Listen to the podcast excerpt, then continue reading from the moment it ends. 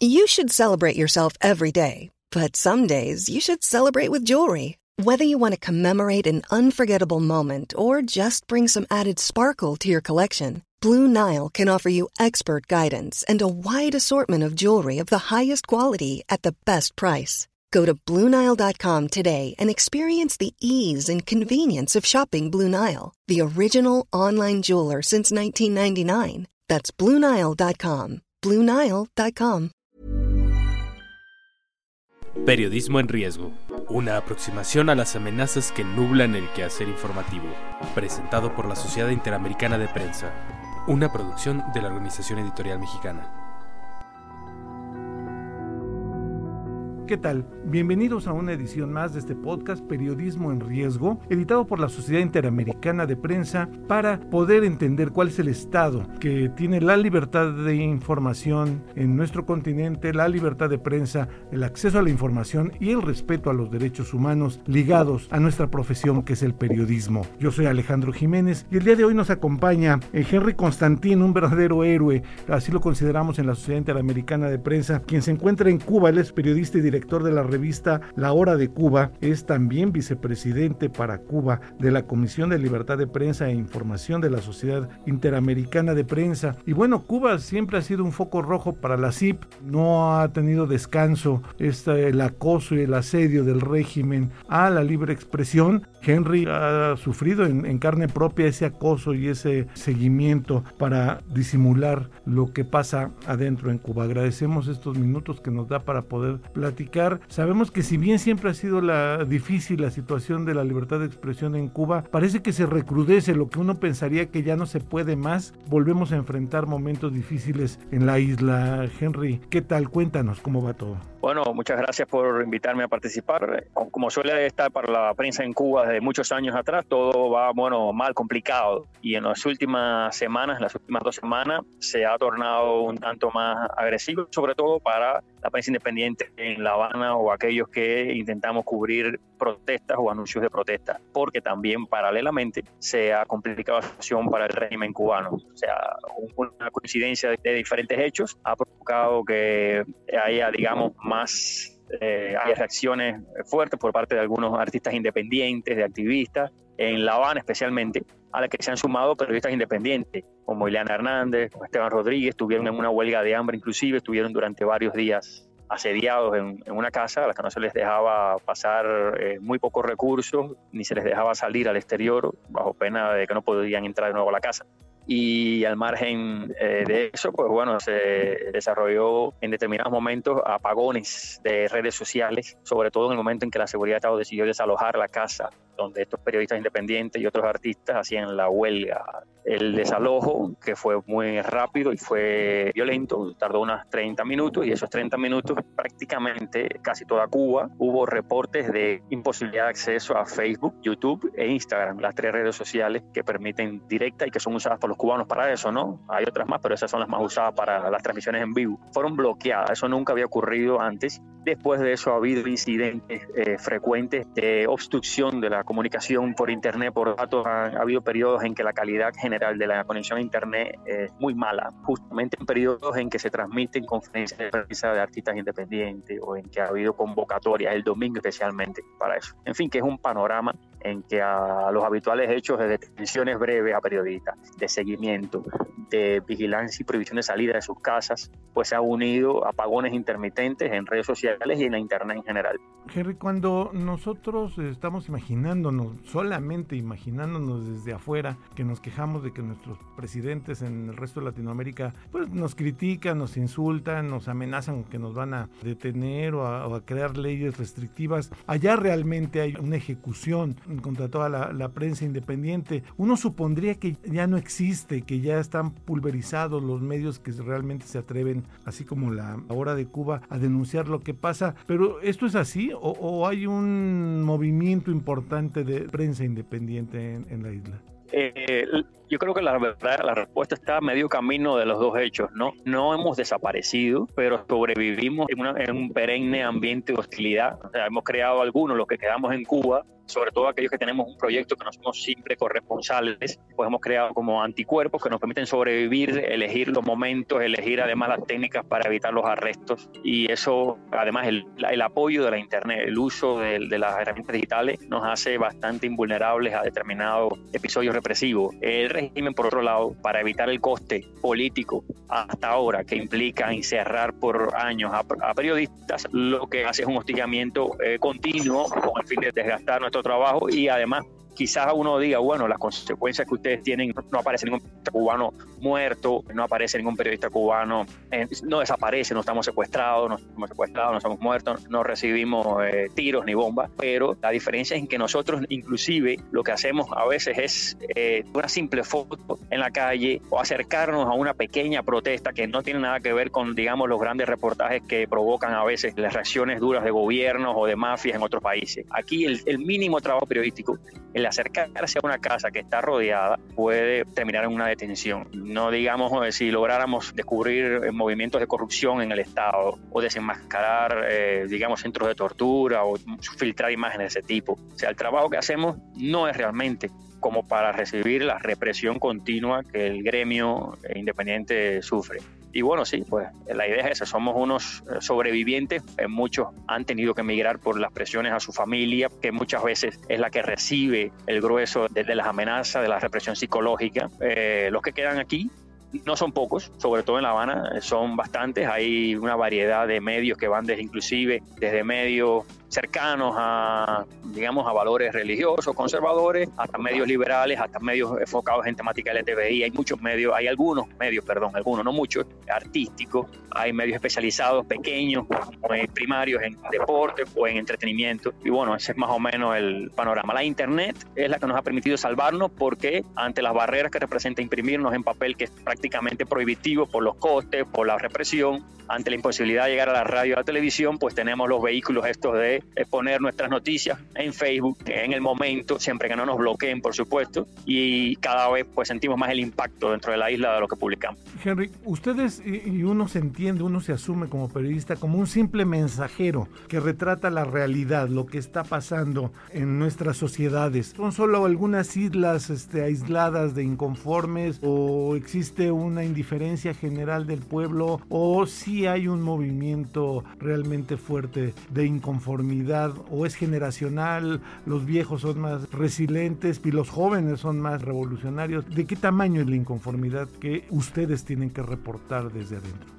Bueno, todo lo que usted ha mencionado eh, explica partes de la sociedad cubana. Sí, que todos esos fenómenos eh, ocurren. La realidad es que hay una inconformidad bastante grande, masiva, que sobre todo embarga a las personas menores de 50 años, que hay muchísimos adultos mayores, no pueden hacer otra cosa que vivir inconformes con las pensiones que tienen, con las colas que tienen que hacer para comprar cualquier cosa de, de comida, bueno, la poca que parece. Pero si la inconformidad sobre todo se ve en los jóvenes, son los que tienen menos miedo, porque hay que recordar que ya el régimen cubano pasó hace muchos años por una etapa de fusilamientos, de prisiones de 30 años y digamos eso contrajo bastante el valor de las personas que no son jóvenes. Los jóvenes no hemos visto eso bueno, me considero todavía que estoy en los 36 ya, y los adolescentes, los, los, que estudian en las universidades hoy, los que están en los preuniversitarios, pues no han visto eso y tienen más deseo de expresarse. Y la Internet lo vuelve mucho más fácil. No es tan complicado decir que se siente incomodidad con el gobierno o, o no es tan complicado poner una foto de perfil con un marco, como ha pasado ahora mismo, un marco especialmente diseñado que dice Cuba es de todos, algo así, y que muchísimos han puesto en sus fotos de perfil en Facebook. Y con reacciones inclusive del Estado, ya se ha filtrado que, por ejemplo, la Universidad de Santiago de Cuba, pues circuló un mensaje que dice que poner ese, marco es contrarrevolucionario y no se debe hacer y que es problemático para quienes lo hagan. Pero sí, hay mucha inconformidad y sobre todo los jóvenes son los que están llevándola adelante, diciéndola con más, eh, más directamente y además usando otra vez los recursos digitales que otros grupos de ciudadanos no tienen al alcance. Entonces, a veces es difícil para ellos expresarla. Y la represión, además, limita mucho la expresión de la inconformidad. Es muy complicado para los trabajadores del Estado, muy complicado para gente que depende del Estado, como le ocurre a más del 80% de la población cubana, decir algo cuando puede terminar desempleado en una época de especial crisis económica. No es la crisis habitual que tenemos, sino una especial en la que un problema de empleo, un problema de pérdida del negocio propio para los que lo tienen, puede generar grandes traumas. Entonces la inconformidad está reprimida, pero yo creo que arrastra, yo creo que la embarga a, a la mayor parte de la población cubana. Lo que este año nos ha caracterizado en todo el mundo es la epidemia de COVID-19. Se tiene poca información de Cuba. ¿Cómo se está viviendo allá dentro esta epidemia y cómo los medios han tenido acceso o no acceso, o cuando menos los independientes, a la información oficial.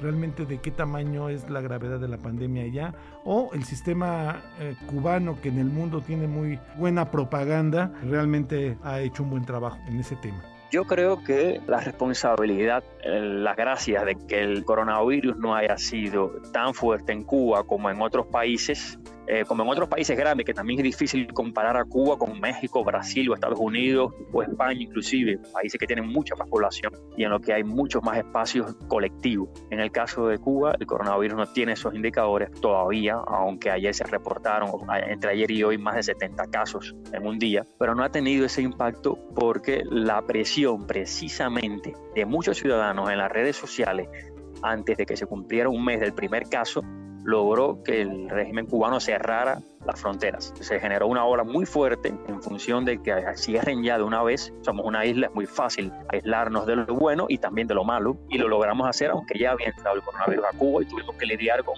bueno, lo tenemos aún con esos casos. Por otro lado, hay que tener en cuenta que Cuba no tiene, bueno, uno de los facilitadores, por lo que se ha leído, por lo que dicen los estudios, de la dispersión del coronavirus en muchos países, es, digamos, la, la abundancia de sitios climatizados, desde los ómnibus hasta los centros de trabajo, las iglesias, muchos están climatizados.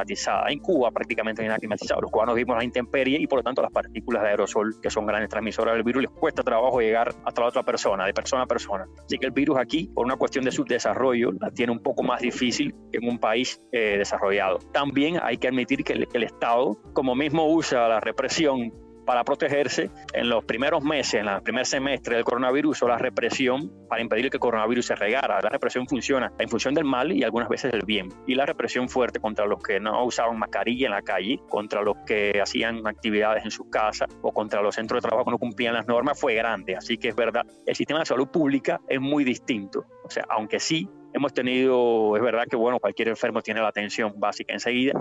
Hay que ver que no ha habido hospitales aún, no ha habido hospitales colapsados sin embargo, entre provincias, por ejemplo, la Ciego de Ávila, provincia vecina a Camagüey, hubo que trasladar hace unos meses muchos pacientes del coronavirus a Camagüey porque ya no daban abasto los hospitales de Ciego de Ávila, pero han sido casos puntuales. Entonces, todo este, este cúmulo de factores, además de que el pueblo cubano es mayoritariamente, eh, mucha gente trata de cuidarse y el flujo de viajeros disminuyó hasta noviembre, desde noviembre para que se han reabierto los aeropuertos, pues nos ha llevado a no tener todavía un gran drama como el que han vivido otros países, como México eso nos ha puesto ligeramente a salvo. Ahora las cifras están aumentando, abrieron los vuelos y están, a pesar de las políticas de aislamiento que mantiene el Estado contra los viajeros. Ha habido ya eh, casos de decenas de enfermos por, los vuelos que están llegando. Es probable que eso siga aumentando. En diciembre es un mes eh, clave para eso, así que eh, aún no cantamos victoria ni remotamente. En cuanto al acceso a la prensa, el Estado, por supuesto, no le permite al, a los ciudadanos, ni prensa independiente, ni ciudadano independiente, acceder a los hospitales, ni, ni hacer siquiera entrevistas. Siempre que se entera de esto, pues trata de cortarla o castigar a los audaces. Los periodistas independientes tenemos que conformarnos con lo que vemos a nuestro alrededor, con lo que escuchamos de las personas que ya han salido del hospital, si las conocemos, y con, lo que, con los partes oficiales que publica el Estado. Ese ha sido nuestro único acceso a la información. Por otro lado, el Estado ha usado el coronavirus para reprimir, como pasó ahora con este tema de los artistas en San Isidro y los periodistas. Un, un periodista entró a la casa donde se producía la huelga de hambre, vino desde el extranjero, digamos que saltó algunos de los pasos obligatorios que pone el Estado para que el ciudadano que viene del extranjero tenga que pasar por ahí. Él fue a la casa de la huelga, no tenía ningún síntoma ni nada, y eso fue usado por la policía política para invadir esa casa como pretexto. Era tan pretexto que al muchacho, eh, Carlos Manuel Álvarez, ni siquiera le hicieron eh, la segunda prueba en el tiempo que quisieron, el elemento que le impusieron a todos, o sea, ellos lo sacaron a todos de la casa y los pusieron a cada uno en su casa con custodia policial, cosa que no le hacen a más nadie, a más ningún viajero se le pone así en Cuba. O sea, el coronavirus ahí fue usado como herramienta para reprimir. Henry, finalmente, como vicepresidente regional de la CIP y teniendo este foro directo, este podcast con todos los miembros afiliados, ¿qué mensaje mandarías a todos los medios de comunicación del continente en este momento desde tu situación? Bueno, en primer lugar, eh, es buenísimo que tengamos articulación, que nuestros problemas aquí en Cuba nosotros podamos enterarnos de los problemas graves que tienen algunos periodistas en Perú, los problemas graves que tienen en Venezuela, en México, en Brasil. Eso es excelente. Y que todos puedan enterarse además de los problemas que hay en Cuba, un país donde el aislamiento ha sido una de las cartas eh, para ganar que ha usado el régimen cubano, aislarnos para que nadie, para que todos crean que esto es un paraíso y que no hay problemas. Es bueno esta intercomunicación, compartimos retos provocados por enemigos aparentemente distintos, pero en el fondo son provocados por personas, organismos, instituciones o mafias, unas en el poder y otras en el poder, digamos, oculto, que tienen metas comunes, silenciarnos y que cada vez que cualquier lugar del hemisferio seamos eh, audaces, seamos capaces de seguir, bueno, de, de jugárnosla inclusive a veces y de mantener nuestro principio, nuestro amor por la verdad, nuestro amor por la, por la divulgación de información, pues que estamos, en, estamos haciendo el bien. Así que gracias a todos. Muchas gracias, Henry Constantín, periodista cubano, director de la revista La Hora de Cuba y vicepresidente para Cuba de la Comisión Libertad de Prensa e Información de la Sociedad Interamericana de Prensa. Muchas gracias por estos minutos y por platicar con todos los periódicos y medios de comunicación del continente.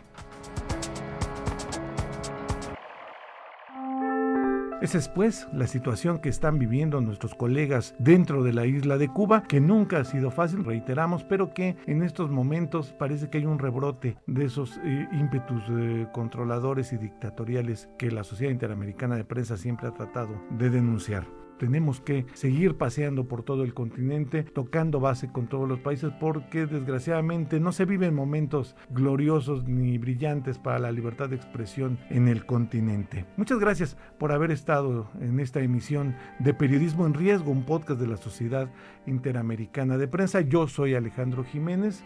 Esperamos que eh, poder tener retroalimentación sobre lo que platicamos el día de hoy con Henry Constantín. Ponemos a su disposición para ello nuestro correo electrónico podcast.oem.com.mx si quieres seguir el resto de oferta de los podcasts de la Organización Editorial Mexicana, porque sí, este podcast, si vienes de la CIP, se elabora en México, en los estudios de la Organización Editorial Mexicana, que tiene su Twitter arroba podcastom, donde puede usted seguir toda la serie de esta saga del periodismo en riesgo y otros podcasts de entretenimiento, de deportes, de información internacional y de política que pueden serle de mucha utilidad. Muchas gracias y nos escuchamos en el próximo de esta serie. Esta es una producción de la Organización Editorial Mexicana.